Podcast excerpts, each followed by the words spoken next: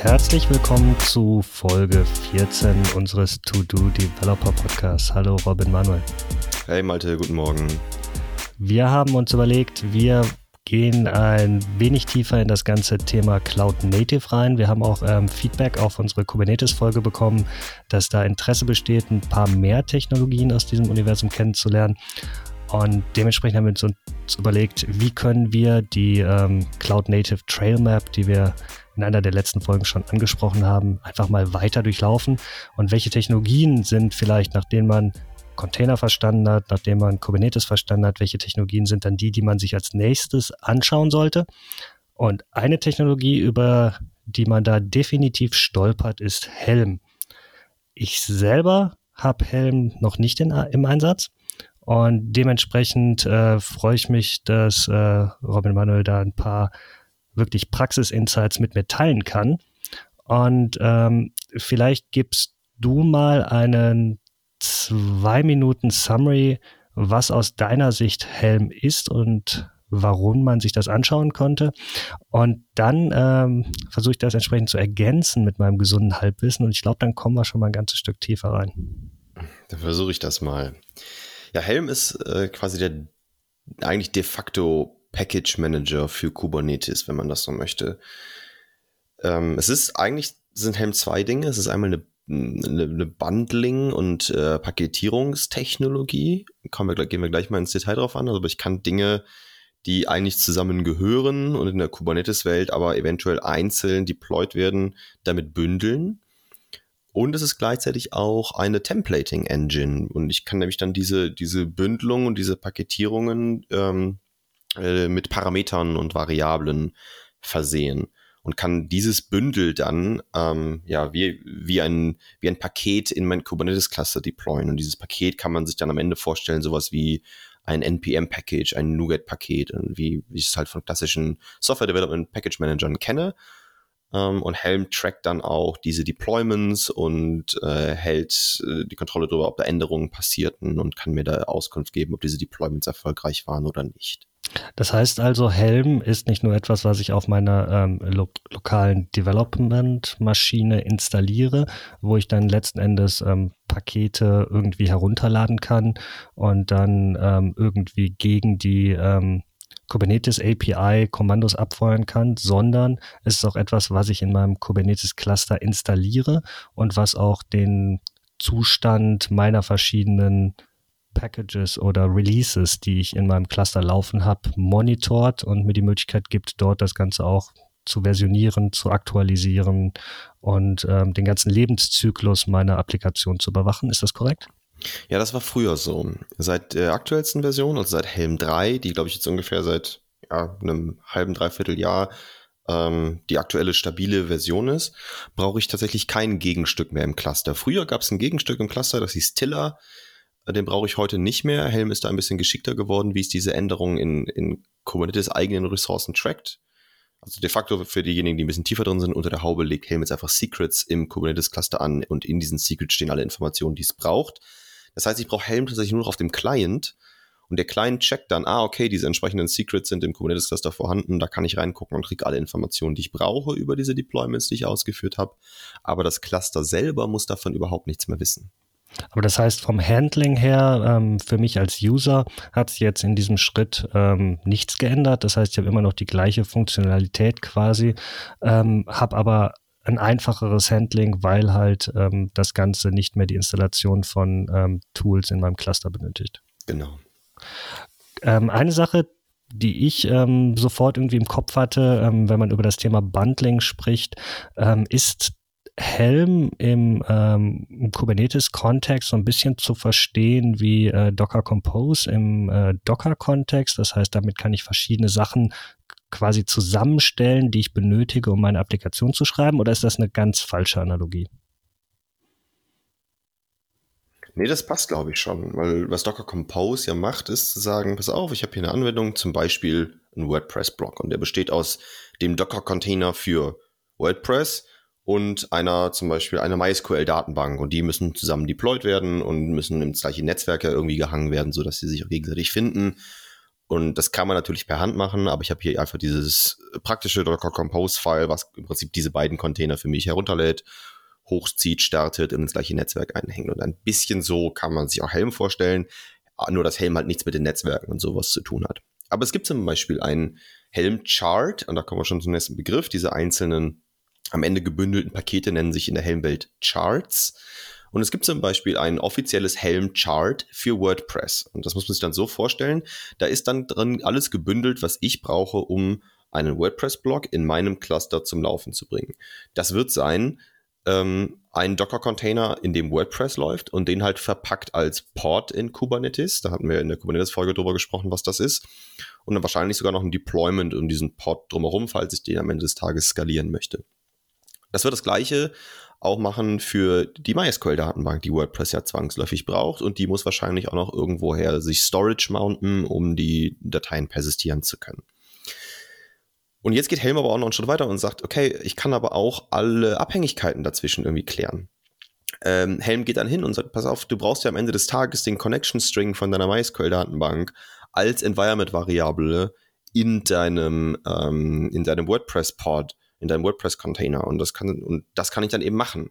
Da kann ich sagen, okay, lege mir dann zusätzlich zu diesen beiden Ressourcen auch noch ein Kubernetes Secret an, wohin dann der Content von dem Connection String reinkommt und mounte dieses Secret als Environment-Variable in meinem Pod. Ähm, und so kann ich quasi ähm, meine Gesamtumgebung, die ich brauche, um in dem Fall als Beispiel natürlich dieses WordPress-Cluster zu bauen, als ein Paket mir zur Verfügung stellen. Und das hat den großen Vorteil, dass ich mir nicht als Nutzer raussuchen muss, was brauche ich denn alles für dieses WordPress, ähm, für diesen WordPress-Blog als, als, als Beispiel. Kann auch alles andere sein, kann auch ein Nginx Ingress Controller sein oder so. Was brauche ich denn dafür alles für Komponenten und wie, und wie spielen die zusammen? Und ich kann halt auch dadurch, wenn ich es als Helm-Chart deploye, kontrollieren, ob die Gesamt, ob das Gesamtdeployment erfolgreich war. Also nicht, es kann ja passieren, dass vielleicht der, der, der WordPress-Container wunderbar startet, aber meine Datenbank aus irgendeinem Grund nicht erfolgreich startet, weil sie zum Beispiel sich keinen Speicher allokieren kann in meinem Cluster. Und aus einer reinen Kubernetes-Perspektive müsste ich dann alle diese Einzelressourcen monitoren. Ich kann aber einfach äh, Helm fragen, hey, war das Deployment erfolgreich? Und wenn da ein Teil davon nicht erfolgreich war, dann gilt dieses Deployment eben als gescheitert. Also diese Abhängigkeiten, die eigentlich ja immer fest sind, die immer zusammengehören, werden da mit Helm eben zusammen gebundelt. Das heißt, letzten Endes habe ich dann einen Helm-Chart, was meine ganze Applikation zusammenfasst und äh, was ich dann entsprechend ähm, mit meiner Applikation versionieren kann. Genau. Also Helm-Charts lassen sich, lassen sich versionieren. Das ist auch ein ganz wichtiger Teil davon. Das heißt, wenn sich an meiner Applikation was ändert, dann erstelle ich einfach dasselbe Helm-Chart mit der Änderung und zähle die Versionsnummer um einen hoch und kann dann auch, wenn ich ein bestimmtes Helm-Chart installiere, auch sagen, ich hätte gerne die Version XY von diesem Helm-Chart, zum Beispiel von WordPress. Und die Helm-Charts, die kann ich entweder selber schreiben oder kann ähm, mir die aus dem Repository ziehen. Es gibt ja da Helm Hub, ähm, wo diverse ähm, Charts drin sind. Ähm, gibt es neben Helm Hub auch Alternativen, ähm, so wie es im, im Docker-Universum auch ähm, mittlerweile diverse Möglichkeiten gibt, auch eigene äh, Repositories zu äh, betreiben oder halt auch Alternativen zu diesem einen zentralen, was der Standardfall ist. Ja, ich würde sogar sagen, der Trend geht im Moment dahin, dass die äh, Herausgeber dieser Charts die selber hosten. Also Helm Hub, ähm, die, die Nutzung von Helm Hub nimmt eher ab und ich kann mir dann eben für die einzelnen Charts, die ich verwenden möchte, ähm, das Ganze als, man das Repository in der Helm-Welt in meine lokale Helm-Installation als Repository mit angeben, dass ich auch von dieser Quelle aus Charts ziehen können möchte. Sprich, also so wie so, es halt bei Package-Managern irgendwie auf meinem Betriebssystem ist, wo ich dann sage, okay, zieh halt zusätzliche Quellen von der und der URL, genau. äh, dann entsprechend mit der Absicherung dahinter, über Zertifikate etc. Aber ich kann dann halt auf verschiedene Quellen zurückgreifen und kann dann einmal über die Kommandozeile dann aus diversen Quellen dann die Charts ziehen genau. und dann aus diesen Charts, die ich äh, von anderen beziehe, kann ich die dann auch selber in ein größeres eigenes Chart bundeln, äh, um das Ganze dann mit meiner Applikation zusammenzufassen oder ist, das immer separat zu sehen? Nee, das kannst du auch bundeln. Also generell, wo du die Grenze ziehst, was du zusammenbandelst, das ist natürlich dir überlassen, ob du deine gesamte Applikation in einen Helmchart tust oder ob deine Applikation vielleicht aus mehreren Microservices besteht und die jeder ein eigenes Helmchart bekommen, weil sie unabhängige Lebenszyklen haben oder versioniert werden. Das kannst du bestimmen. Du kannst aber auch Dependencies setzen. Also wenn du sagst, dass meine Applikation, für die ich jetzt mein eigenes Helmchart baue, weil ich vielleicht auch gar nicht veröffentliche, sondern nur innerhalb von meinem CI/CD-Lifecycle verwende, die hat eine Abhängigkeit zu WordPress, aus welchem Grund auch immer, oder zu einem Ingress-Controller oder zu einer, einer MongoDB-Datenbank. Und ich möchte jetzt ähm, eben das gemeinsam mit meiner Applikation auch, auch, auch ein weiteres Helm-Chart, nämlich das Helm-Chart für die MongoDB-Datenbank ähm, deployed wird, dann kann ich das eben als Dependency mit angeben. Hm. Und wenn ich jetzt das Ganze deployed habe über mein Helm-Chart, dann kann ich auch direkt über Helm den ähm, Status überwachen, war mein äh, Deployment erfolgreich, hast du ja gerade gesagt. Es besteht ja auch die Möglichkeit, da das Ganze ja versioniert wird, auch ähm, entsprechend Rollbacks zu machen. Wenn ich merke, in der neuesten Version ähm, hat das Deployment nicht funktioniert, kann ich auch relativ einfach direkt über Helm auf eine ältere Version zurückgehen.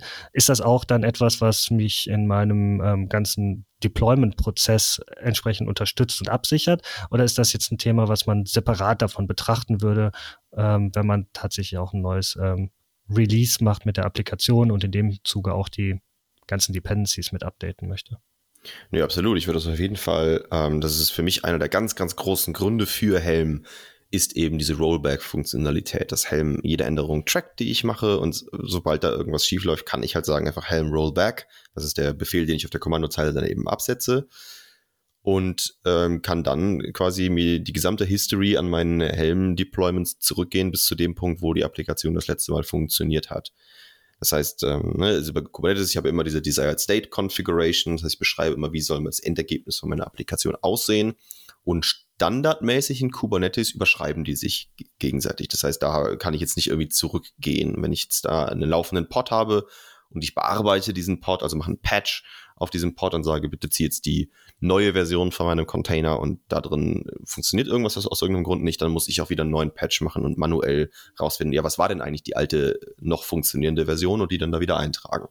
Und mit Helm kann ich das halt eben relativ einfach rollbacken und sage, führe mich zurück auf den Stand von vor drei Tagen, wenn das zum Beispiel der Stand war, der zuletzt funktioniert hat. Und dann macht Helm das automatisch für mich. Mhm. Ähm, was ich mich gefragt hatte, ist, was ist der Zeitpunkt, wo ich halt ähm, auf Helm umsteigen sollte? Wenn ich bisher ähm, ganz glücklich war mit dem, wie ich es manuell mit, ähm, mit Kubernetes gemacht habe, da hatte ich auch meine YAML-Files, die ich auch versionieren kann. Ähm, wann ist so dein Gefühl, wann die Komplexität erreicht ist, wo sich der Mehrwert von Helm ähm, entsprechend auszahlt oder das zusätzliche Tool entsprechend auszahlt? Oder sagst du, aufgrund dieser äh, Release-Unterstützung, der Upgrade- und Rollback-Funktionalität ist das etwas, was man ähm, eigentlich schon von vornherein auch bei kleinen Applikationen einsetzen sollte? Hm, ähm, also ich glaube, rein für diese Release- und Rollback-Funktionalität müsste ich es gar nicht unbedingt verwenden, weil das mhm. kann ich ja theoretisch auch in meiner CI-CD-Pipeline machen. Wenn ich ja. da merke, weiß nicht, aufgrund dieses Commits ist jetzt irgendwas schiefgegangen, dann mache ich halt einen Rollback und führe die gleiche Pipeline nochmal mit einem Commit aus, von dem ich weiß, dass es funktioniert hat. Ich würde Helm immer dann einsetzen, und da kommen wir zu einem Punkt, den wir noch gar nicht beleuchtet haben, wenn ich die gleiche Konfiguration oder die gleiche Kubernetes-Ressource mit anderen Parametern irgendwohin deployen möchte. Denn neben diesem Paketierungsengine ist, wird Helm auch ganz, ganz stark für diese Templating-Engine benutzt. Das bedeutet, also wenn man sich, wenn man sich anschaut, wie sieht so ein, wie sieht so ein Helm-Chart von innen aus, da finde ich ähm, ein ganz, ganz klassisches Kubernetes Resource YAML, also es sieht genauso aus wie, wie, wie, eine, wie, eine, wie wenn ich eine normale Kubernetes Ressource, wie wenn ich einen Pod zum Beispiel oder eine Service in Kubernetes beschreiben würde. Nur, dass ich an manchen Stellen extra Logik hinterlegen kann. Und die einfachste Logik sind hier erstmal äh, Variablen, also Platzhalter. Ich kann zum oh. Beispiel sagen, der Name von diesem Pod, den muss ich mich jetzt, äh, da muss ich mich jetzt bei, in dem Zeitpunkt, wo ich dieses, ähm, wo ich dieses Definition-File schreibe, nicht drum kümmern, sondern es ist, es ist eine Variable für später. Oder die Version von meinem Container, das ist eine Variable, die ich später beim Deployment dieses Helm-Charts mit angeben kann. Oder vielleicht die Umgebung. Handelt es sich hier um ein Deployment in die Dev-Umgebung? Da möchte ich vielleicht extra Logging aktivieren, als Environment-Variable mit reinsetzen. Oder handelt es sich um die Produktivumgebung? Da möchte ich vielleicht dieses extra Logging ähm, nicht haben oder zumindest nicht sichtbar für meine Kunden haben.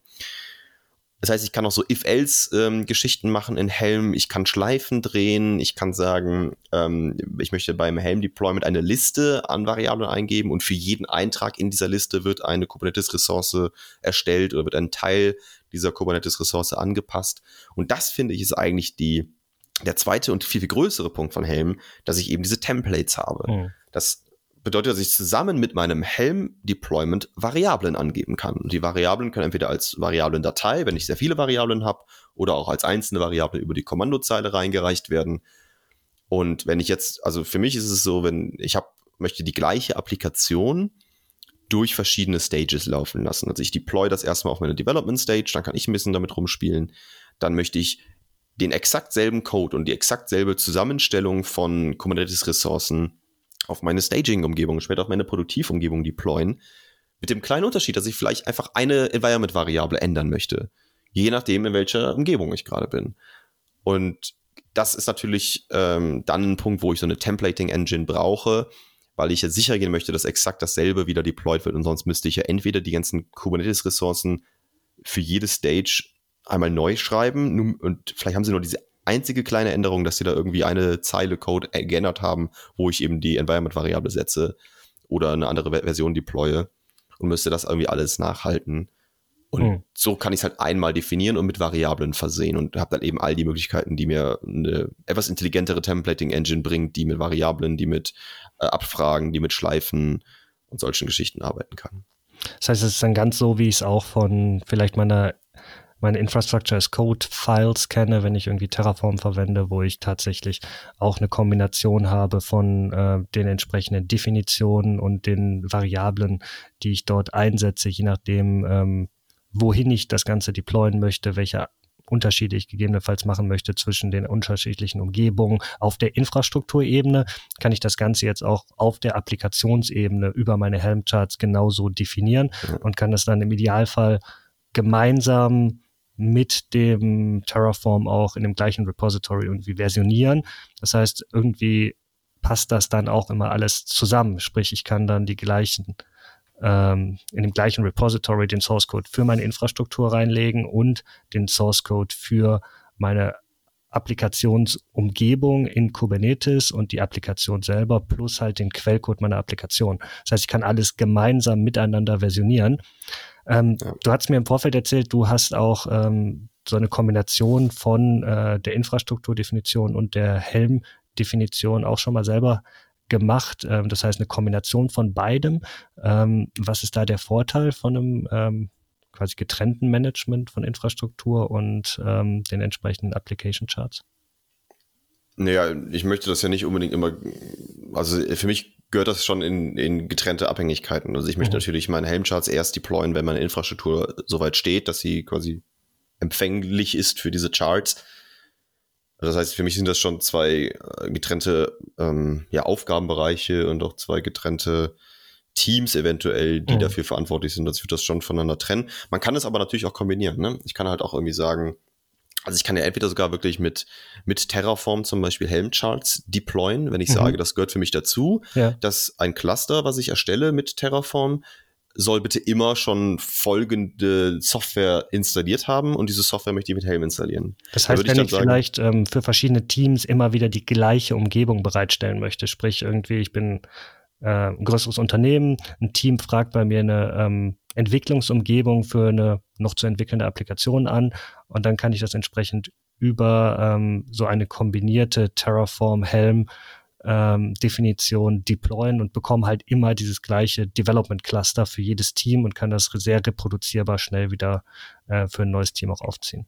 Ja, genau. Vielleicht habe ich mich auf einen bestimmten Monitoring- und Logging-Stack geeinigt, den ich einfach immer in jedem Cluster mit rein mhm. deployen möchte. Aber hier würde ich immer unterscheiden zwischen, was ich dann in diesen Terraform-Files vielleicht zusammen mit dem Cluster als Helm-Chart mit deploye. Das sind wahrscheinlich eher Helm-Charts, die nicht ich selber geschrieben habe. Das, also die beschreiben da weniger meine Applikation als Abhängigkeiten, die mein Cluster haben soll. Wohingegen die Helm-Charts, die meine Applikation betreffen, die habe ich dann in der Regel ja auch selber geschrieben und sind dann tatsächlich aus, stammen dann aus meiner Feder und haben dann meine Variablen, die ich auch kenne. Und Variablen ist halt auch ein super wichtiger Punkt dabei um nochmal zu diesen vorgefertigten Helmcharts zurückzugehen, wenn ich jetzt äh, vielleicht was etwas komplexeres als ein WordPress-Blog nehme, wenn ich jetzt wirklich sage, ich habe eine, eine komplexe Datenbank, geclustert vielleicht, oder irgendeinen Ingress-Controller. Dann gibt es ja ganz, ganz viele Möglichkeiten und ich weiß vielleicht gar nicht ganz genau, wie ich den denn eigentlich zu konfigurieren habe und was ich denn da alles machen kann. In dem Helmchart kann ich aber einfach nachgucken, was gibt es denn da für Variablen? Also was hat der Ersteller des Helmcharts denn überhaupt als Variable vorgesehen und was kann ich denn da drin überhaupt konfigurieren? Und ohne dass ich wissen muss, wie ich jetzt dann der MongoDB-Datenbank beibringe, dass sie nur auf SSL verschlüsselte Connections zum Beispiel hört, habe ich vielleicht einfach einen, Boolean-Flag, true oder false, in diesem Helm-Chart drin. Das heißt, möchtest du SSL-only aktivieren? Und dann sage ich einfach ja.